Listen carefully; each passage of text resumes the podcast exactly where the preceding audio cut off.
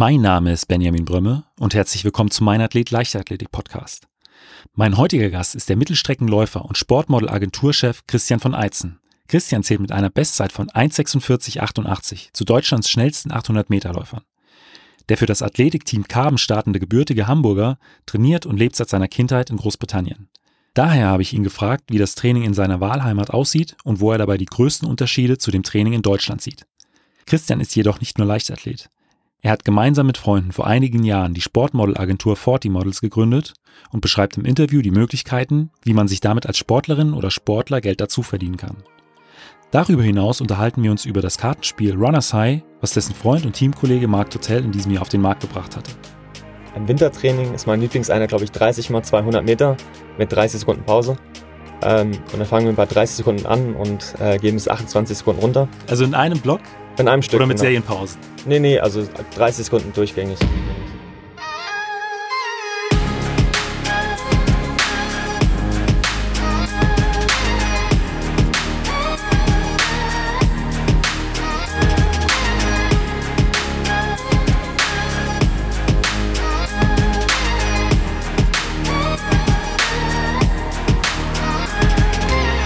Mein Athlet, der Leichtathletik-Podcast aus Frankfurt am Main.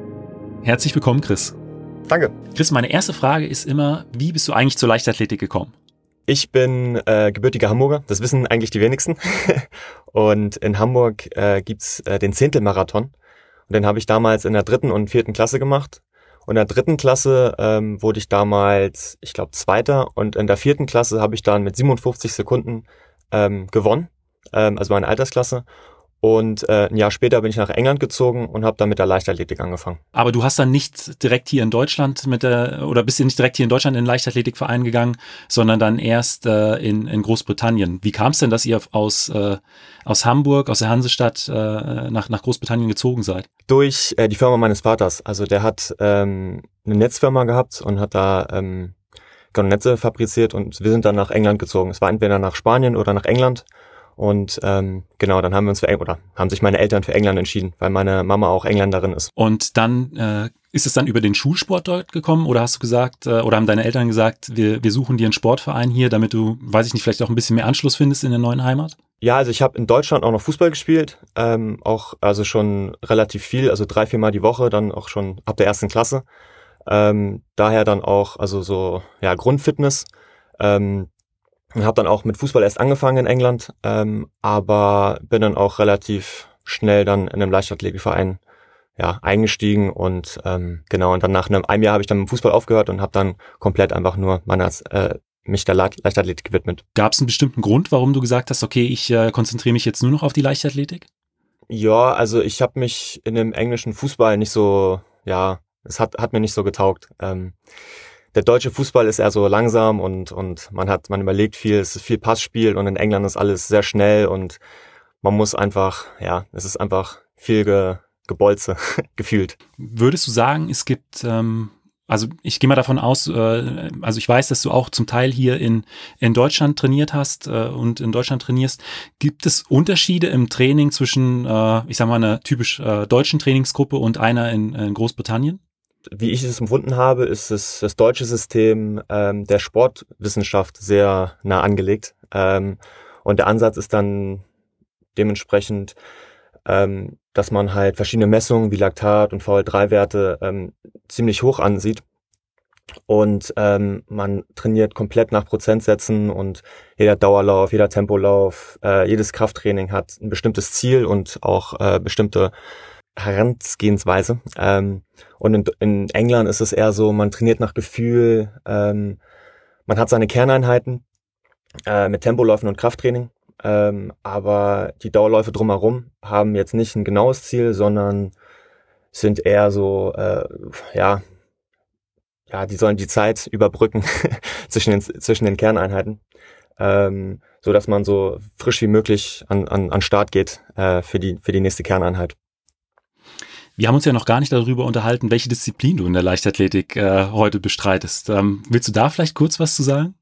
Ja, gerne. Ähm, ich laufe die 800, ähm, auch schon seit, seit sehr jung. Also ich habe früher 800 und 1500 gemacht. Ähm, in England ähm, fängt man auch schon früher an. Ähm, ich glaube, in, in Deutschland fängt man erst ab der U15 mit, ähm, ich glaube, 800 Meter an oder sogar noch später. Ähm, aber in England schon mit der U13, also man läuft schon mit 11, 800 Meter und 1500 Meter.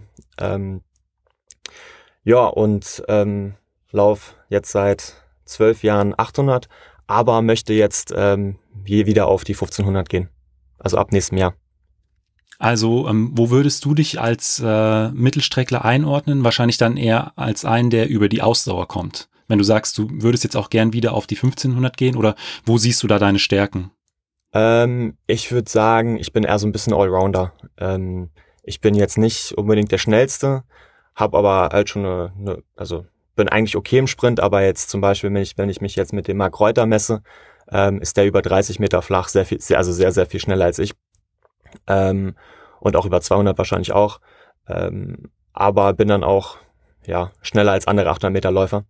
Ähm, aber genau, ausdauertechnisch bin ich bin ich ziemlich gut veranlagt. Was macht für dich der Reiz bei den 800 Metern aus? Oder was ist für dich das Besondere an dieser Strecke? Ähm, ja, es ist so ein, so ein Zwischending. Ähm, es tut halt unglaublich weh auf den letzten 200 Metern, 250 Metern.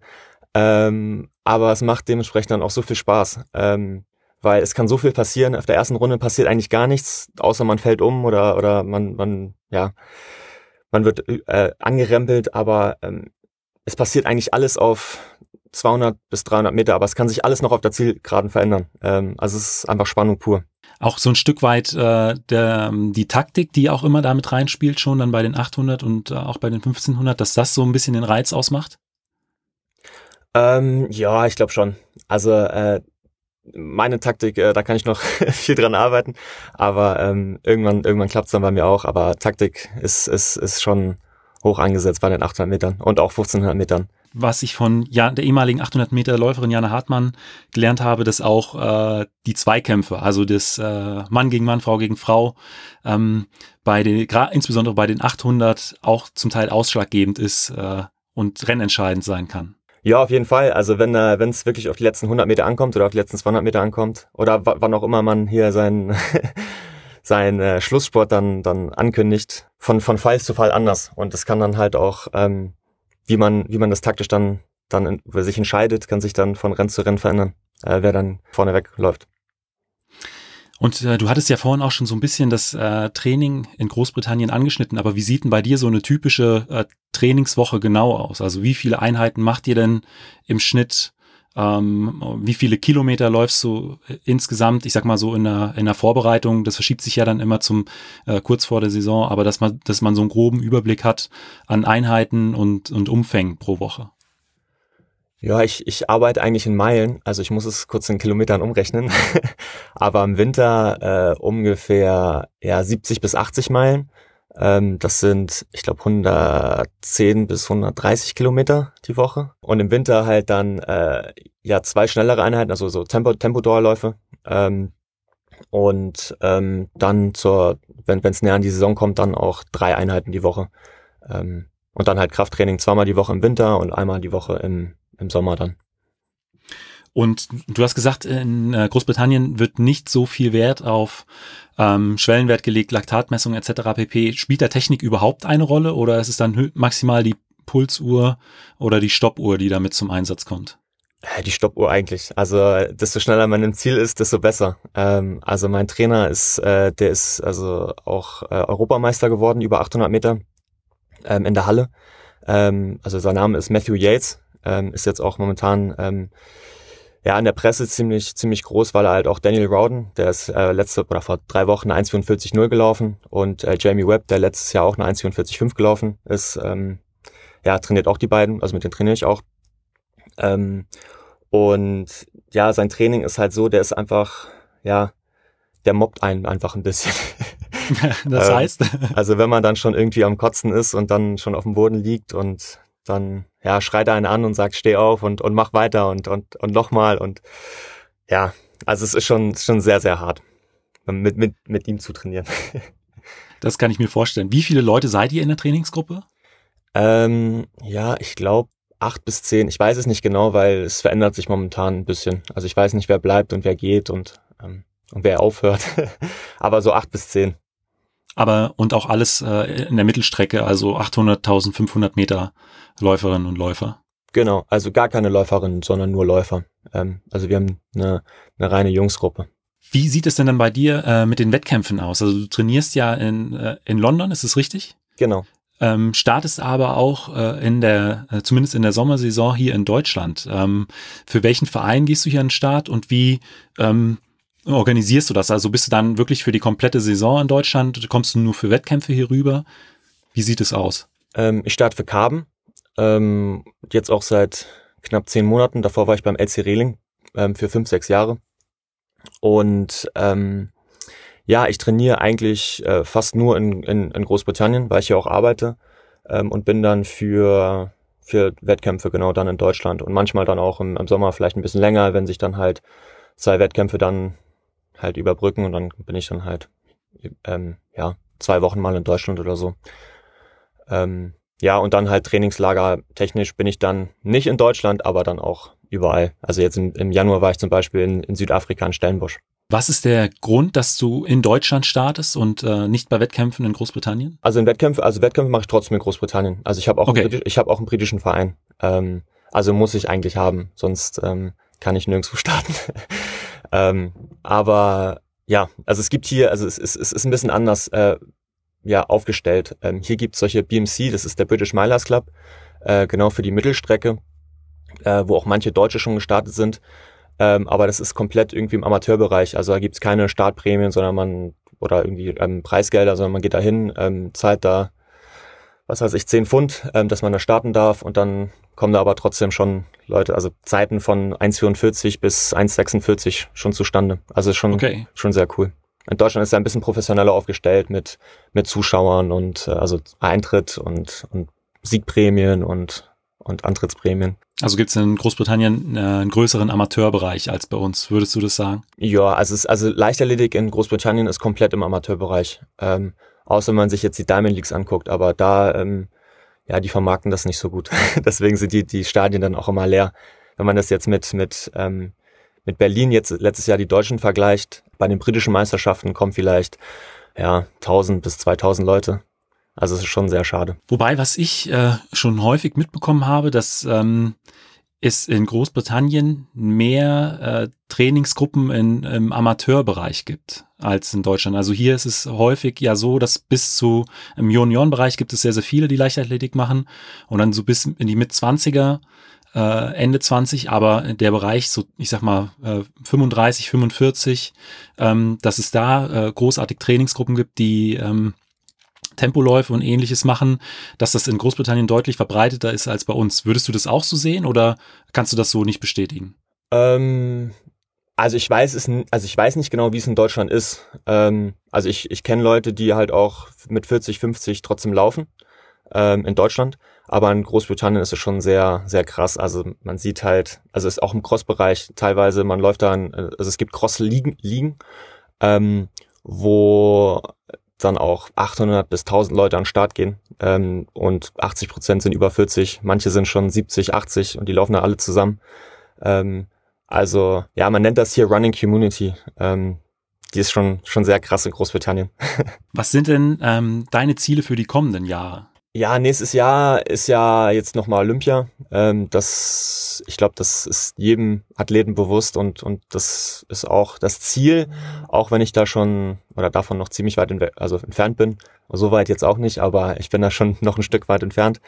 Ähm, und dann EM 2022 ähm, nehme ich mir auch ins Visier. Ähm, man weiß natürlich nicht, was jetzt mit Corona ist und, und wie lange die Welt noch stillsteht äh, und wann dann endlich wieder ja, Sport richtig und, und normal weitergehen kann. Deswegen, ähm, ja, ich, ich sehe erstmal die nächsten sechs Monate, hoffentlich dann auch äh, in der Halle bin ich dann noch äh, ziemlich erfolgreich, gucke ich mal, was, was man machen kann, aber von, von Wettkämpfen her, ja, das ist halt immer so schwierig zu sagen. Ähm, aber ich würde, also zeittechnisch würde ich gerne schon noch eine 1,45 laufen und ähm, dann auf die 1500, ja, muss ich mal gucken, wie ich da im nächsten Jahr mit klarkomme, wie schnell ich dann auch laufe. Was machst du denn eigentlich neben dem Sport? Ähm, ich arbeite als ähm, Agent oder, oder Agent äh, oder Manager ähm, für talentierte Sportler. Ähm, das vom, ja, vom Jugendbereich bis zum Profisport. Das heißt genau? Ähm, also ich arbeite für eine Agentur, die heißt ähm, Forte und äh, ist eine Talentagentur, ähm, genau, die mit talentierten Sportlern zusammenarbeitet und unser Ziel ist es, Sportler auf ihrem Weg zu unterstützen, indem wir den oder denen die Möglichkeit geben, auch neben dem Sport als Sportmodel oder Influencer zu arbeiten. Ähm, und ja, alle, die bei uns in der, in der Agentur arbeiten, sind entweder ehemalige Sportler oder noch aktive Sport- oder Leistungssportler, äh, denen die Möglichkeiten gefehlt haben, zu deren kompletten Karriere oder zum Anfang der Karriere ähm, halt richtig durchzustarten. Ähm, ich nehme mich mal als Beispiel. Ich habe mit 15 angefangen zu arbeiten, damit ich mir ähm, ja das Training finanzieren konnte, weil ich halt mir die die öffentlichen Verkehrsmittel nicht leisten konnte. Ähm, und ja, dann habe ich halt viermal die Woche gearbeitet im Supermarkt und äh, dreimal die Woche nach der Schule dann auch trainiert und habe dann bin dann wirklich von ja acht bis zehn Uhr abends jeden Tag weg gewesen und das ist dann auch ja in der Jugend nicht das Beste. Ich habe trotzdem mein Abi geschafft, bin trotzdem zur Uni gegangen. Ähm, und der Uni hat sich dann auch nicht viel verändert. Ich habe trotzdem viel gearbeitet ähm, im Retail, dann auch im, im Büro und aber als als Leistungssportler will man natürlich sein Leben ähm, dem Sport widmen und äh, das kann man am besten, indem man halt neben dem Sport dann auch ja was Gutes arbeiten kann, wie zum Beispiel als Sportmodel, wo man halt, wenn man zwei Kampagnen hat, mehr verdient, als wenn man fünfmal die Woche das ganze Jahr durch ähm, halt im Supermarkt arbeitet. Also schon sehr, sehr krass, was man da, was man da verdienen kann. Nur mal so zur groben Vorstellung, was heißt denn, äh, mit zwei Kampagnen äh, kann man so viel verdienen, wie sonst äh, äh, in einem Jahr dreimal die Woche oder, oder viermal die Woche ähm, arbeiten gehen? Das, hast du da genaue Zahlen? Ja, also pro Kampagne kann man schon äh, zwischen 3.000 und 5.000 Euro verdienen. Ähm, das heißt, wenn man dann zwei Kampagnen macht, ja, dann ist man schon bei 6.000 bis 10.000 Euro. Ähm, wenn man halt als Teilzeit im Supermarkt arbeitet, verdient man auch nicht viel mehr neben der Schule oder neben der Uni. Deswegen. Definitiv. Wie groß ist da der Zeitaufwand für so eine Kampagne? Also es kommt drauf an. Ähm, aber wenn es jetzt zum Beispiel in Deutschland selbst gedreht wird, zwei Tage, also echt nicht viel. Und mit welchen Werbepartnern habt ihr da schon so zusammengearbeitet?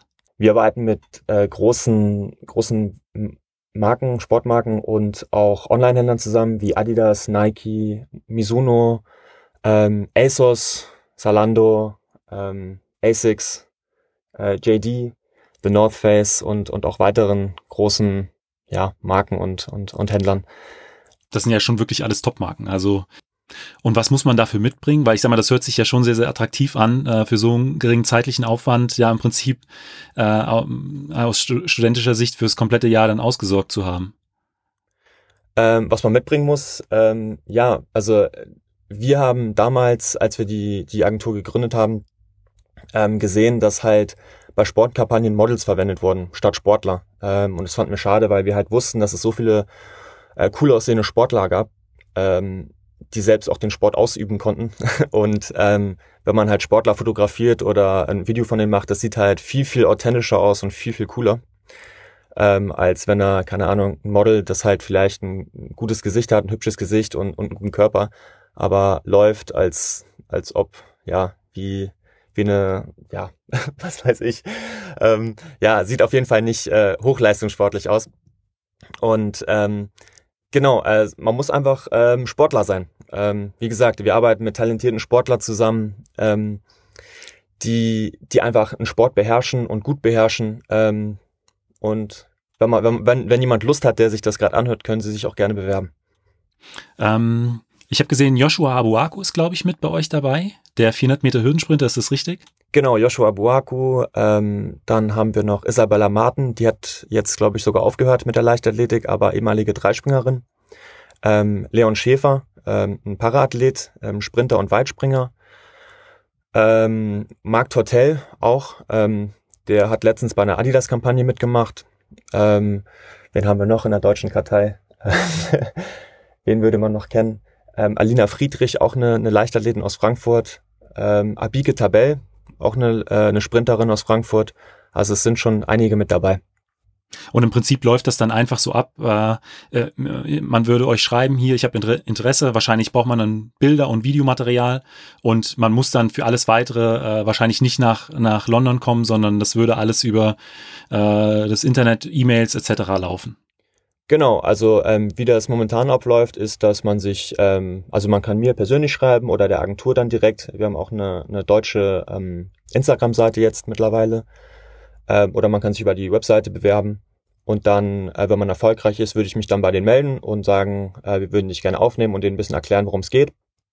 Ähm, man muss dafür nicht nach England kommen oder nach London kommen, sondern es gibt auch viele Fotografen in Deutschland äh, vor Ort, äh, mit denen wir zusammenarbeiten, wo man dann halt ähm, das Portfolio dann erstellt. Ähm, Portfolio heißt ähm, so ein bisschen Lebenslauf äh, im Modelbereich, wo man halt alle Fotos zusammen kuliert ähm, und das dann Kunden vorstellt, damit man dann hoffentlich dann irgendwann eine Kampagne, äh, bei einer Kampagne mitmachen darf. Ich muss sagen, das hört sich schon sehr, sehr äh, attraktiv an, äh, wenn ich zurück überlege, ähm, was ich auch für Trainingslager und alles Mögliche bezahlt habe. Ähm, da äh, kann man äh, dieses Geld auf jeden Fall oder können die meisten dieses Geld auf jeden Fall gut gebrauchen. Also genau, wenn ihr da Interesse habt, schreibt äh, schreibt dir einfach. Ich werde das Ganze auch in den, in den Show Notes verlinken. Ähm, dein Instagram-Profil, vielleicht am besten auch nochmal die E-Mail. Dankeschön. Äh, du hast äh, vorhin schon gesagt, du startest für das ATK Karben, äh, ein Verein hier in Hessen.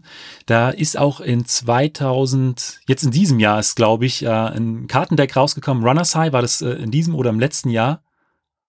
Das war dieses Jahr. Und das Ganze habe ich auch so ein bisschen über Instagram verfolgt. Äh, das ist ein äh, Kartendeck mit äh, vielen, vielen deutschen Läufern, was eine ziemlich coole Idee war. Vielleicht kannst du da noch mal so ein bisschen was zu erzählen. Gerne. Also das äh, war eigentlich nicht meine Idee, sondern die von Marc Hotel und Jonas Simon. Das sind zwei, zwei Teamkollegen von mir. Die wohnen auch mittlerweile zusammen. Aber die, ja, Marc ist so ein, so ein, ja, schon so ein Künstler und, und studiert jetzt auch ähm, Graphic Design äh, in Frankfurt und ja, da kam ihm die Idee letztes Jahr, so ein Kartenspiel zu erstellen. Und ähm, ja, hat sich dann, oder ja gut, er kann sich halt an der, der Läuferszene gut aus und hat dann angefangen, solche Karten zu erstellen. Eigentlich am Anfang für seinen Freundeskreis und auch für die Läufer dann direkt. Ähm, und ja, nach einer Zeit wurde es dann halt so, so cool, dass, dass er dann meinte, ja komm, wir, wir, wir vermarkten das und, und bringen das ja, an die Leute ran, an die Leichtathletik-Fans. Äh, Jonas Simon hat dann dementsprechend eine Webseite erstellt und hat die ganze Logistik hinter dem Ganzen genau ähm, gemacht. Und es soll jetzt auch eine Sprint-Edition rauskommen. Ähm, ich weiß okay. nicht genau wann. Ähm, da müsste ich den Markt nochmal fragen. Äh, das sollte jetzt im Sommer schon rausgekommen sein, aber da hat sich noch ähm, was mit der, ja, bei dem bei der Herstellung, was ja ein bisschen ver, mit Corona und so hat sich alles nochmal ein bisschen nach hinten verschoben. Deswegen, ich hoffe oder ich glaube, jetzt im Januar, Februar nächstes Jahr soll das rauskommen. Da bin ich gespannt, weil ich äh, weiß, dass äh, die Läufe-Edition am Anfang sehr, sehr schnell vergriffen war. Und äh, ich glaube, auch die Sprinter-Edition wird wirklich gut ankommen. Also ich hoffe es. Ich hoffe es für Marc und, jo und Jonas. sehr, sehr coole Sache. Dann komme ich jetzt schon zu den fünf Fragen, äh, die ich jeden meiner Gäste stelle.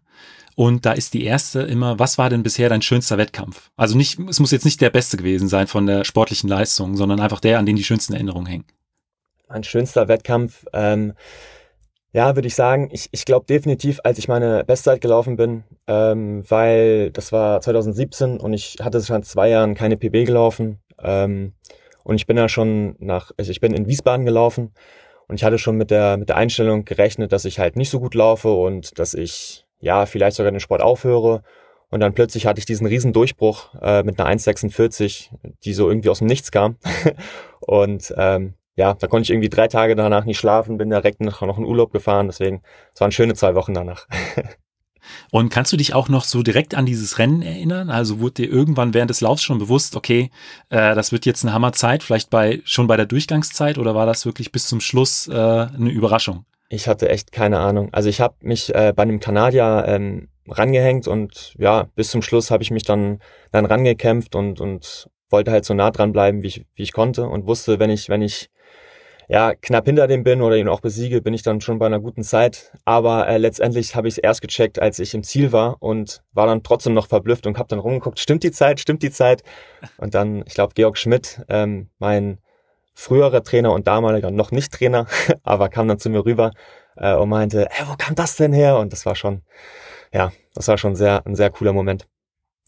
Und auf der anderen Seite, was war dein bisher schwierigster Wettkampf? Ähm, ja, mein schwierigster Wettkampf. Ähm, ich glaube, da liegen viele vor. Ich glaube, in der Leichtathletik oder im Sport generell hat man viel mehr Enttäuschungen als ähm, positive Momente. Ähm, ich glaube, ein Wettkampf selbst ist jetzt nicht unbedingt schwierig, aber ich glaube, die Zeit danach, wenn man das verarbeiten muss, wenn man irgendwie ja schlecht gelaufen ist oder ähm, ja ja sich viel mehr erhofft hat, ähm, die, die Zeit danach, das sind dann schon schon wieder, wie gesagt, vorher, vorher, das waren coole zwei Wochen. Ähm, das war, wären, oder es sind dann immer, ja, schwierige zwei Wochen danach. Aber da gibt's jetzt keinen speziellen, den du rauspicken würdest? Nicht unbedingt, nein. Also es, es wie gesagt, also es gibt viel, viel mehrere. Ähm, also für mich bis jetzt gab es viel, viel mehrere ähm, ja, schwierige Momente als gute Momente. Und nochmal ganz kurz zurück zum Training. Was sind denn so Trainingsinhalte, ähm, auf die du dich ganz besonders freust, wenn die äh, auf dem Plan stehen? Ich freue mich immer bei, also wenn es äh, im Wintertraining ist mein Lieblingseinheit, glaube ich, 30 mal 200 Meter mit 30 Sekunden Pause. Ähm, und dann fangen wir bei 30 Sekunden an und äh, geben es 28 Sekunden runter. Also in einem Block? In einem Stück. Oder mit genau. Serienpausen? Nee, nee, also 30 Sekunden durchgängig. Ähm, das hört sich immer so schwer an. ähm, aber als Mittelstreckler, also das, das, da muss man einfach mit dem Kopf kämpfen. Also man kann immer eine 28 oder eine 30 laufen. Ähm, und ja, da muss man einfach so viel mit dem Kopf kämpfen. Ähm, aber wenn man es dann geschafft hat, das ist schon sehr cool. Ähm, und dann im Sommer ja, was ist meine Lieblingseinheit im Sommer? Ähm, ich würde sagen äh, 600, 400, 200 und alles so, so schnell wie möglich mit sieben, sieben Minuten Pause. Ähm, das macht auch immer sehr viel Spaß, weil dann macht man immer, haut man immer bei der 600 zu sehr rein und dann schwimmt man im Laktat beim 400 und bei der 200. das glaube ich. Aber ich muss auch noch mal ganz kurz zurück zu diesen 30 mal 200 mit äh, 30 Sekunden Pause. Ähm, werden die dann innerhalb einer Einheit schneller, also dass der erste 30 ist und der letzte 28 oder über den äh, Verlauf des Winters, dass ihr einsteigt in den ersten Einheiten und macht ihn 30 und dann weiß ich nicht, wenn er die das letzte Mal macht, lauft er die in 28? Nee, also das ist, äh, man fängt an mit einer 30 und dann, also in, in der Einheit, im Verlauf der Einheit ähm, wird das okay. dann schneller. Ähm, Anfang der Saison oder Wintersaison würde ich dann sogar sagen 32 bis 30, aber dann so am Ende so 30 bis 28. Weil wir haben sowas ähnliches äh, früher im Training gemacht, aber schon mit Serienpausen und äh, das würde ich eher zu äh, in die Ecke schieben, Trainingseinheiten, auf die ich nicht so viel Lust habe oder hatte. aber das ist dann, glaube ich, der Unterschied zum, äh, zum Mittelstreckenläufer. Ja, also ich glaube, viele Mittelstreckenläufer würden das auch nicht wollen, also 30 mal 200 Meter, sondern die würden lieber äh, schnellere Sachen machen und kürzere Sachen machen. Aber wie gesagt, mir macht ähm, ja, mir macht das sowas, sowas, äh, sowas Spaß. Und äh, auf der anderen Seite, was sind so Trainingseinheiten, äh, auf die du verzichten könntest, von denen du aber weißt, okay, die sind wichtig für die Entwicklung? Im Winter mache ich viele 5-Kilometer-Läufe oder Cross-Wettkämpfe. Ähm, ich komme dann auch aus vom Jugendbereich, komme ich dann auch eher vom Cross. Ähm, oder war ein guter Crossläufer, weil ich auch schon sehr groß und sehr stark war. Von, von, von 13, 40 war ich halt schon ja 1,70, 1,75 äh, groß.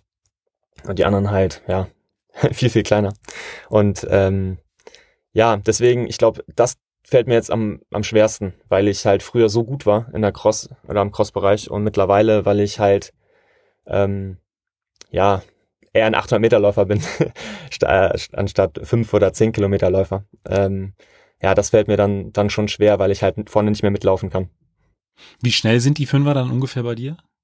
Ähm, ja, so zwischen 14:30 und 15 Minuten. Okay, äh, auch schon ordentlich.